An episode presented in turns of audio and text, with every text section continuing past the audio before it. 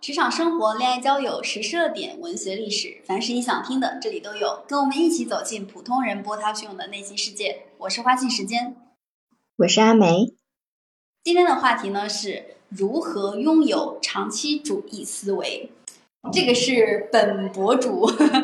本主播花信时间最近呃常常陷入到的一个困境里面。因为我发现我在做很多事情的时候，缺乏一种长期主义的思维，总是会在短期内给自己定一个小目标，然后如果这个小目标没实现的话，就特别容易会放弃，或者说是由于给自己短期内定了很多目标，或者特别希望自己做一件事情短期内就能出成绩，就会导致自己常常陷入到一种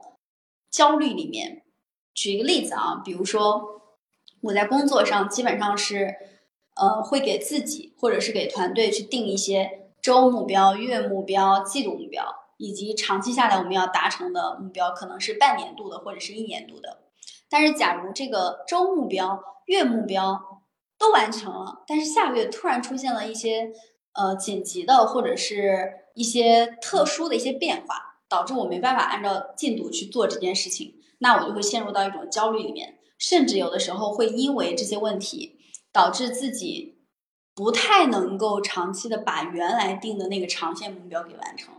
所以我今天就非常的想要请教一下我们直播间的呃各位小伙伴，然后包括阿梅，来了了解了解大家是怎么去培养自己的长期思维的。你们的长期长期主义思维一般来说是以什么样的方式建立起来的？嗯，其实我之前没有意识到长期主义是个什么东西。然后你说 你说了这个，你说了这种呃思维方式之后，我去搜索了一下，才发现说它其实是说指你一个人呃长期的坚持某一件事情，就是。不那么关注它短期内的一个效益，或者是说呃不是速成的，而是看它长期积累能达成的一个成果，对吧？我也是，真的是刚知道这样的一个思维方式，然后我就想到说，嗯，是不是跟我们两个所处的行业不太一样有关系呢？就工作上嘛，因为你在互联网公司里面。所以可能就是会比较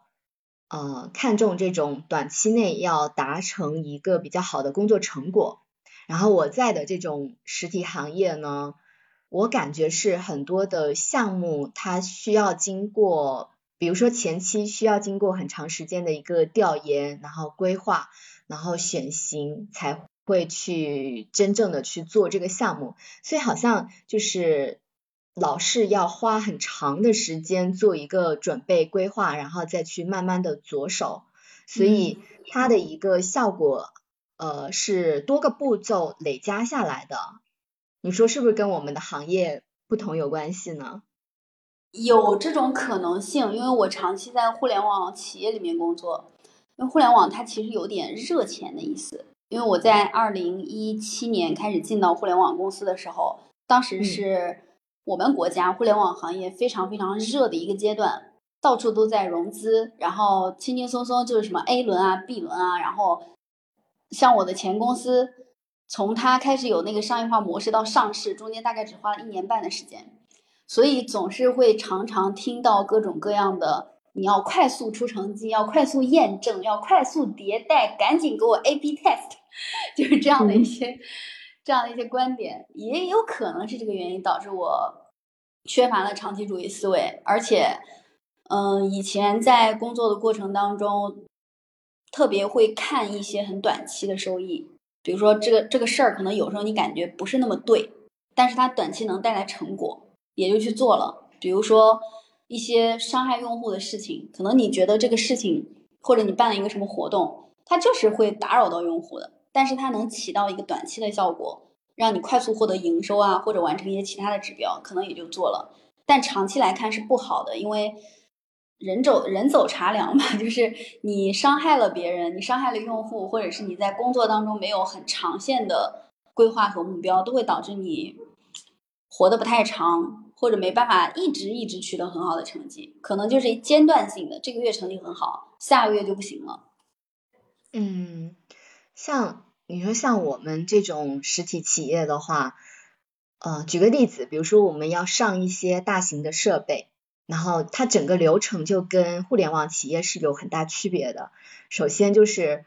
我感觉每个步骤都它需要花很长的时间，比如说第一步你先你先提出这个需求，然后你还要阐明说你这个需求的呃各方面原因啊，然后以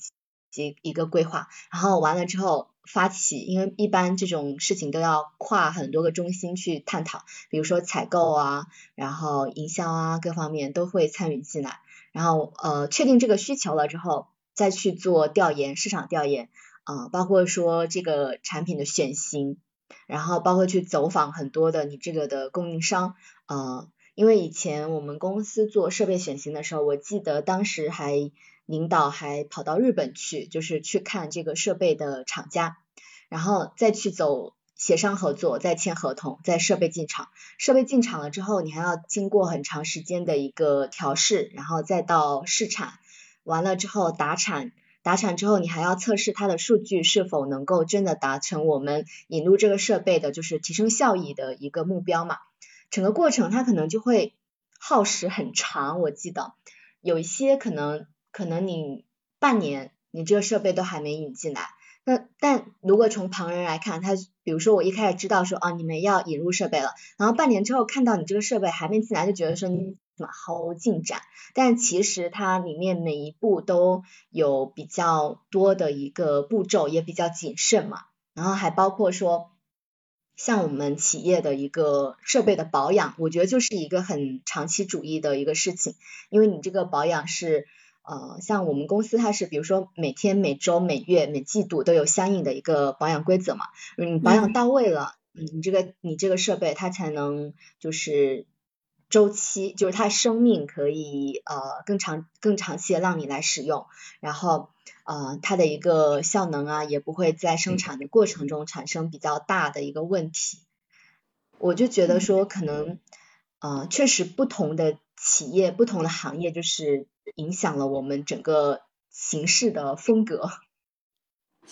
是有这个可能性的。特别是你刚才说到一些硬件类的东西，它从生产开始就速度非常慢，然后再加上中间的使用、维护、保养，我们在互联网企业其实常常会出现的情况是，这个需求要迭代，你明天把它上了，甚至有的时候做一个做一个内容，然后这个内容。可能也会被要求说，你你能否在两周时间内、三周时间内、一个月时间内把这个内容给上线？嗯，然后就导致，嗯，你们得去追着热点，不然的话就会被市场抛弃。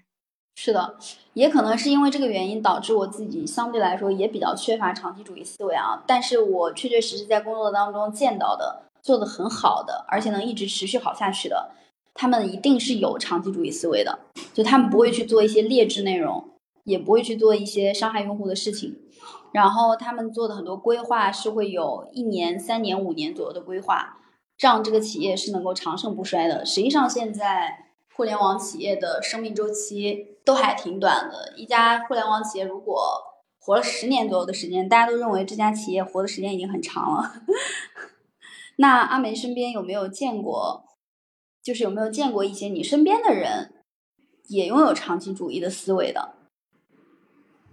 嗯，这个问题我觉得我思考了一下，觉得好像没有特别明显的这种长期主义，就是某一个东西坚持了很长时间。哦，可能有一些，比如说一些运动习惯上的。我记得我一个朋友，他非常喜欢打羽毛球。然后呃，可能每周都会去一到两次的这个羽毛球场，而且有很好的这个呃球友嘛。然后他羽毛球就打得特别好，然后有也会去参加一些比较大的比赛，比如说区级的这种业余的赛、业余赛事嘛。就感觉说，呃，这个事情对他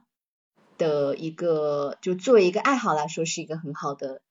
点。然后也，他也通过坚持这个事情，收获了各种好处吧，可以这样说。嗯。前前两天我有一个朋友，他想邀请我周五的时候，周五晚上去吃饭，我说不去，要开直播。然后他很震惊的问我：“你还在开吗？” 我当时突然间意识到，哎，我是不是也在做一件相对比较长期的事情？是的，我我我昨天看到我们的节目已经做到了九十八期了，马上一百期了呢。不是九十九期吗？哎，我上次上传的是九十九期。啊，那可能是。就我我之前在找工作面试的时候，哈，便被面试官问了一个问题，他说你坚持最长时间的一个事情是什么？我忘了我当时是怎么回答的，但是我事后来回顾的时候，我觉得这个问题让我印象也挺深刻的。我后来想，我坚持最久的事情，可能就是记账，用记账的方式去规划自己的财务嘛。因为我看了一下我的记账软件，现在都线上平台嘛，从我是从二零一五年大学的时候，我们当时大二到大三那那一年开始记账。到今年已经记到第九年了，我的那个 A P P 上显示啊，我已经记账两千九百八十六天了，快三千天了，所以就觉得，嗯，就是通过记账，而且坚持了这么长时间，就是每一年的财务我都可以看得很清楚嘛，这这个东西我自己是觉得还坚持了一个还挺有用的一个习惯。啊，然后我也能够就通过这些数据去规划一下自己的一个月度或年度的支出嘛，所以这个事情还真的可能是我坚持过的最长的一个习惯或者是一件小事。你能坚持这么长时间，真的非常不容易，因为我之前尝试过记账，大概记了一两天就不记了。我前段时间打呃下载了一个薄荷 APP。记得记录自己每天消耗的卡路呃吃的那个吃饭所这个应该叫怎么表达？就每天摄入的卡路里量有多少？大概记录了两周左右的时间，然后去广州之后我就没没再记录，回到上海之后也没再记录，可能是因为在广州不好计算，不知道自己每餐到底摄入了多少卡路里，然后就直接把这个事情给放弃掉了。但是你能坚持五到六年的记账，就是记录一个东西，我觉得真的非常非常的不容易。不，我已经第九年了，好厉害呀！那你当时跟面试官说你记账的时间很长，他是什么反应啊？我忘了，就是我已经忘记我是在哪个面试上说到这个事情，因为我觉得这个事儿好像，我觉得坚持下来好像是就是。它不是一个痛苦的事情，而且每天不需要花什么精力，就是也很快嘛，几分钟就记好了。然后我一开始也没意识到自己就是能坚持这么久，就好像没有抱特别大的希望，然后然后慢慢的他就坚持下来了，就做下来了。嗯，所以其实一开始不要去给自己设置特别。看起来好像很雄赳赳气昂昂的那种目标，反而有的时候会让自己很轻松的上路。嗯嗯嗯，我觉得你说的特别对，就是不要不要给自己定很高的一个预期，或者是说呃强制自己一定要执行的一个任务，这样这样就感觉是不是压力太大？因为我是一个说起来，我是一个物流师人格，就很爱很爱有规划，对。很爱按着规划或者规范去做，然后我也很爱做计划，包括各种方面的，什么出行的呀，或者是啊什么减肥计划呀，然后每周饮食计划，但是通常来说很难坚持下来。嗯，我刚刚在想我自己过往的一些行为，我发现当我定一些目标的时候，我有的时候因为目标是你自己设定的嘛，要么就是别人给你设定的。由于目标线在这里，你要么就是达成了这个目标，要么就是没达成这个目标。但如果完全不给自己设限，有的时候其实是会极大的超标完成的。前段时间，呃，我好像是跟对跟你们讲过，有一个前辈他跟我说，他当时就说我在工作的过程当中缺乏弹性，表现在，比如当我。就是我工作的时候一定要求自己需要特别高效和特别专注。如果我自己不高效、不专注的话，我就认为是有问题的。他就跟我说：“花信，你其实可以摸鱼一下，你应该允许自己闲鱼一下，放放松，摸摸鱼，这样才能长长久久。”他原话是这么说的。我后来就特别理解这句话，因为要一张一弛，你才能够长长久久的去把工作做好。老是给自己特别大的压力，一旦效率不高，或者发现自己没有成长和进步，就特别容易想说：“我赶紧离职换一个工作。”但如果你允许自己有一点弹性，也可以摸摸鱼，也可以允许自己这一小段时间可能没成绩，但是呢，我还是在职场当中简称熬得住。我觉得熬得住也很重要，就？还是能在这个岗位上不停的做下去，其实慢慢的就会取得一些专业的成绩，这个也算一种长期思维，只是它看起来不太不太像正派思维。比如说教你摸鱼，听起来好像是一个坏人。前辈说的很对啊，就是你你把自己当一根弦，如果绷太紧的话，也真的有断的一天。而且确实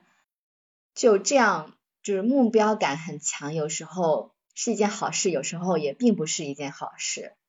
你设置了很高的一个预期，就会产生很大的压力。如果是在我身上的话，过大的压力很容易让我产生一种很逆反的心理，呃，就是会对某个工作任务反而产生很讨厌的感觉，不想去做了。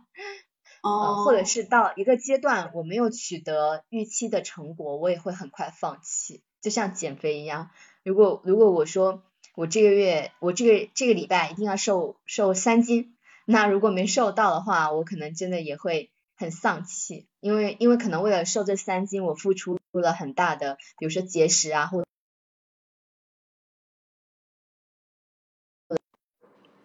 就很容易出出这个，我这根弦可能就真的崩断了。对呀，然后我我觉得说，可能做一个长期主义的，他是不是就是说，呃，当他就是要去长期的无痛的去坚持一个事情的时候，嗯，是不是说他会更关注过程？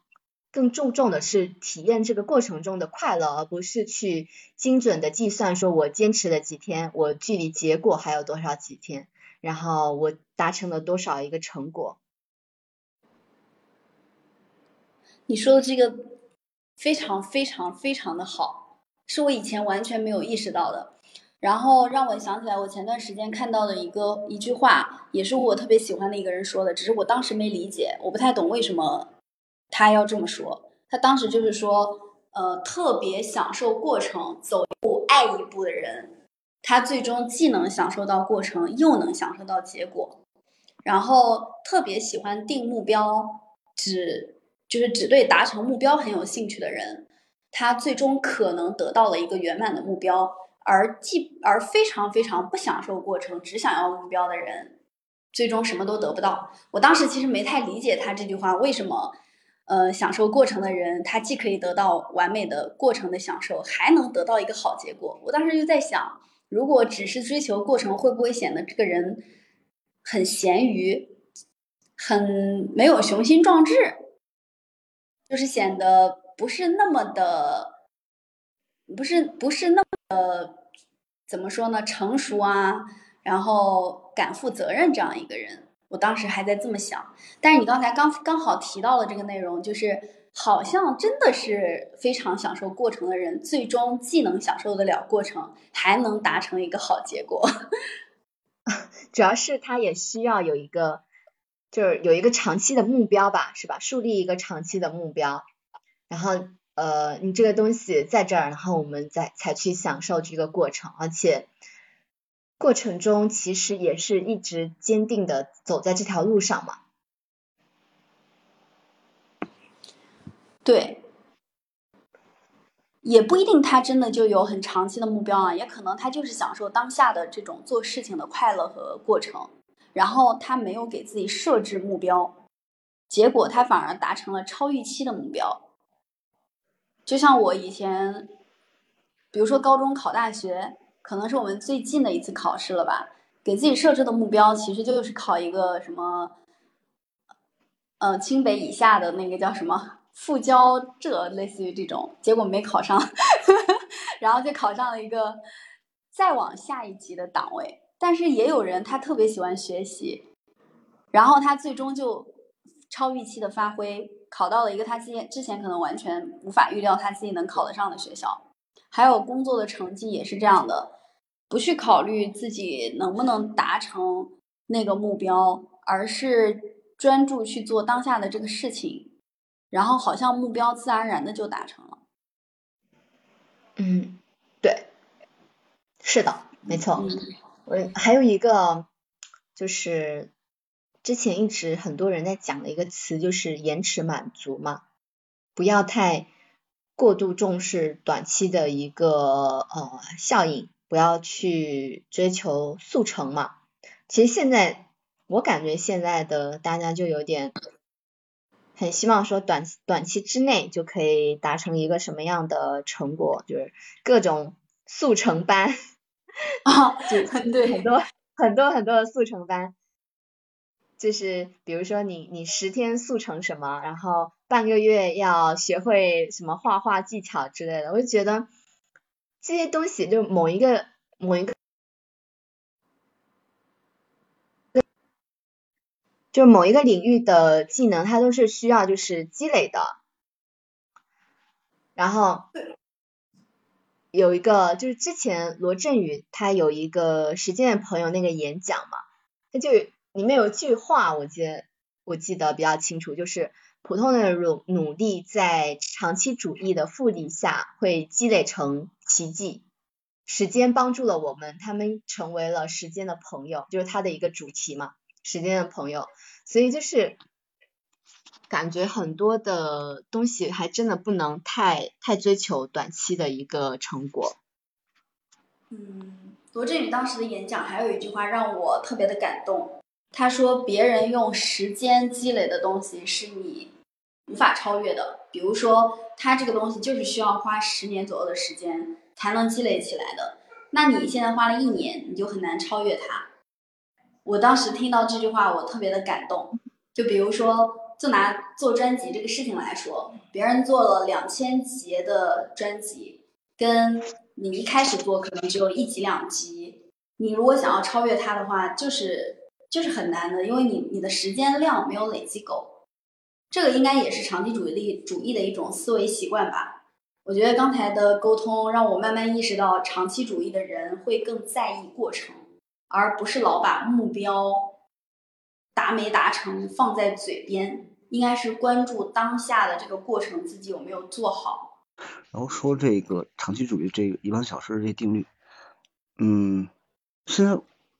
我还真有点其他的想法，就是说。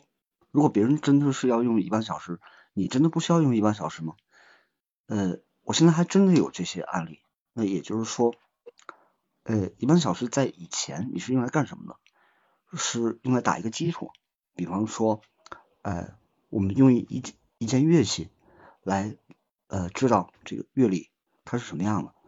乐谱和数学之间是什么样关系的。然后你要形成那个肌肉的反应，呃，你要靠你的手指去跟。呃，你看到一百多年前的乐谱，他们去聊天，然后呃，你能流畅的节奏和音准都是好的，去呃做这么一件事。好，这是一个例子。第二个例子的话，那如果说呃在科学这一块的话，呃，你选择了所谓的理论，就是说你要提假设，然后你要去论证它，然后你还要去找呃。实践的人去帮你去做实践，呃，帮你做实验，把你的这个理论去论证掉。那这个一万小时可能多数不够吧？呃，如果没有好的呃 team member，或者说你没去到那一个合适的高校，没有那一个合适的这 institute 的话，你连这个机会都没有。你那你只能说你跟实际的科学家只差了一个民科的这一个差距。好，这是第二种。那么第三种的话，那么就是我们所谓这个读书有论有用论，书中自有颜如玉，书中自有黄金屋。那这事儿就更奇怪了。如果说一百年前之前没有科学加持的话，那那些的话，它以现在看来的话，它只能说说为传记，或者说另外一个读音传奇。呃，对我们现在有什么用呢？那我如果花了一万小时，是我变成一个读史，我能够总结、能写 paper 的人。但是你往前走的话，哎，除了在在你自己专业上来说的话，怎么去用它？那这一二三拎在一起的话，我想说这强长期主义的这个定义有没有可能会被稍微解耦一下，再重新嗯耦合一下？那也就是说，你要什么知识，你要什么东西，你想好你的目标，然后去做它，可能。你来去来奠定这基础知识的时候，你先要用那一万小时，然后当你去架构的时候一千小时，然后最后实现你价值的话，又要一万小时。但有的人的话，他可能不需要前面的一万，前面的一千就够了，当中可能一万，在后面可能一千或者一百，这都有可能性。所以长期主义思维的话，我觉得，呃，先把自己放在一个迭代的心态之上，这能不能算是？现现在比较实用的长期主义心态，嗯，就是说，呃，我先建立一个想法，然后的话，我也知道不成的话，那我就随波逐流，如海草一样，我飘呀飘呀飘，飘到哪儿，重新再把它迭代一遍。但是我不相信历史当中发生的任何一个，在我现在这个时代和年代还适用。我愿意说，我随时抱抱着开放的心态，我前面用了一百小时，我。做了一个基础科学的话，别人别人那会儿可能用了一万小时，那我也觉得我跟他相对比，我能有相同的理论基础，那我也觉得这一百小时可能不差。但是呃，如果说我要花一万小时去实践的话，那我自个儿也觉得，哎，我这个好像也没有那么害怕吧，我也愿意去花这个时间，因为毕竟我是开创者。可不可能会是以后的长期主义者会是这样的？以上。嗯，你的长期主义其实是有一个量化的目标，有一个量化的时间节点的。比如说，你以多少多少小时为一个量化的时间节点，来在这个量化的基础之上，再来去定义自己的长期到底是多长。是的。嗯。这个其实也是一种方式，但它其实还是建立在目标的基础之上的，就是先有了目标，然后我还要在多长时间内把它给实现了。我今天其实聊这个话题，是因为我的困惑在于，给了自己一个目标，当你发现你没办法在这个目标，就是在这个时间范围内实现这个目标的时候，特别容易放弃。但我又观察到有的人。他不是这样的，有的人都已经被消融掉了，目标都没有了。那你再定一个目标吗？还是再迭代它，还是怎样？对，这个时候就有一个问题是我继续起航，迭代完这个目标继续起航，还是放弃？因为你的目标，我的目标给自己的目标实在太过于强硬了，就是一直在给自己暗示这个目标，导致目标没完成的时候，直接就放弃掉了。但有的人他不是这样的，有的人他的弹性很强，这个目标没做成没关系，他又换了一个方式，又开始了。那就给一个给自己一个理由嘛，最简单的理由就是目标一和目标二之间是有迭代关系的。目标一我不是放弃了，而是我迭代到目标二了，所以我下面的所有我前面的所有的资源又奔着目标二去了。目标一我没算放弃，这个这可能需要了，而且蛮重要的，嗯，因为你随时随地可能会被动的要改变目标了，嗯。嗯，能有这样强大的心力也非常的不容易。就是你的目标明明没达到，你还告诉自己，这不是我没达到，是我要迭代它。对啊，您这么当众的表扬自己，您觉得您不害羞吗？如果不害羞的话，那就这么干，没错的，你干的是对的。就比如说想要减肥，你的目标是要减到九十斤，结果你发现，哎，你没到，你只减到了一百斤，这个时候再给自己迭代一个目标。我改成这个无氧了，我变成就撸铁了。那既然是撸铁的话，那我这体脂它这事儿就不重要。嗯，原来本来想只想减脂，现在我把它迭代，嗯，迭代成我先无氧这一段时间，然后的话，下一次目标我保不齐我变成有氧了。哦，这个听下来好像是因为你目标定的并不是一个很小的子目标。就随便举减肥的例子，目标其实最终不是减肥，而是为了让自己的体型好看，你才会想到说自己要去练有练无氧，不然的话根本就不会想到无氧这一层。如果是它都不只是一个目标了，它是个理想，甚甚至是个梦想的话，那那个梦想的话，那就是我跟我的体型达成一个和解，那是吧？那我再去拆它的话，那就好拆了。那至于什么时候做什么，你可选项很多，那。这是我想说的，没有目标的人是不是谦虚？我不知道。但是如果没有理想、没有梦想的人，肯定是咸鱼。嗯。如果一个咸鱼的目标就是成为一个咸鱼，他马上就给自己撒一把盐，他就变成咸鱼了。那不是目标，那不能指导我们往前走。那如果是长期主义的话，嗯，先弄个理想吧。目标有点太短。目标就是用来被迭代的呀。嗯，非常有道理。就是能拥有长期主义的人，等于他其实是有一个很长的愿景、梦想、理想在的。他不是老给自己设置短期的这个小目标、那个小目标，他先有一个大的理理想在那里，然后才出现了各种小目标。这个时候如果没实现，还是会迭代一下。就像你说的，把目标迭代一下，继续干。作为今天的这档话题的发起人。然后大家是来解决花信时间的问题的，解决我的问题的。我学到了两个我以前没想通的地方，一个是你享受过程，阿美说的，你享受过程当中的一步，每一步结果可能是自然而然的好结果，但你不享受过程当中的每一步，你的目标就是有可能会实现不了的，还是要先享受过程。再就是宿醉说的，要有要有理想和梦想。要有愿景。好，那我们今天的这个话题如何拥有长期主义就聊到这里。每周二、四、六的晚上，我们在多人连麦聊天室见。